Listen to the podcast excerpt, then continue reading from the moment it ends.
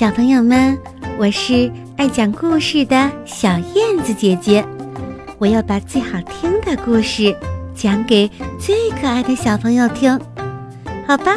我们准备开始啦。会说话的鸡蛋，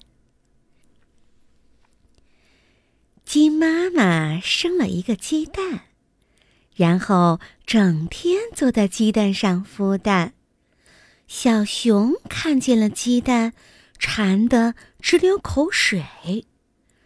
他趁着鸡妈妈去吃饭的时候，偷偷的把手伸进鸡窝，偷走了这个鸡蛋。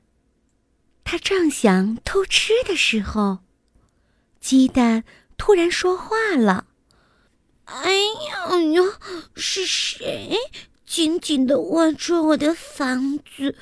我都快被捏碎了。小熊被这声音吓了一跳，他连忙摊开手掌。天哪，是谁在说话？鸡蛋摇晃了一下，说：“笨蛋，当然是我说的了。可是你是一枚鸡蛋，你怎么可能会说话呢？”鸡蛋跳了跳，说：“为什么鸡蛋不能说话？你太小看我了！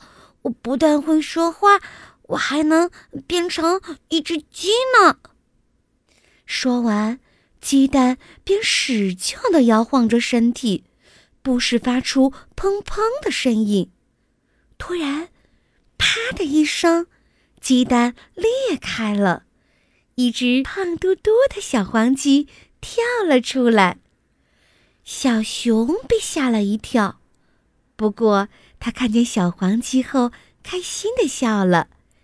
小黄鸡，我们能做朋友吗？当然，不过我有一个小要求，你可不要再偷东西了，这不是个好行为。小熊红着脸，认真的。点点头。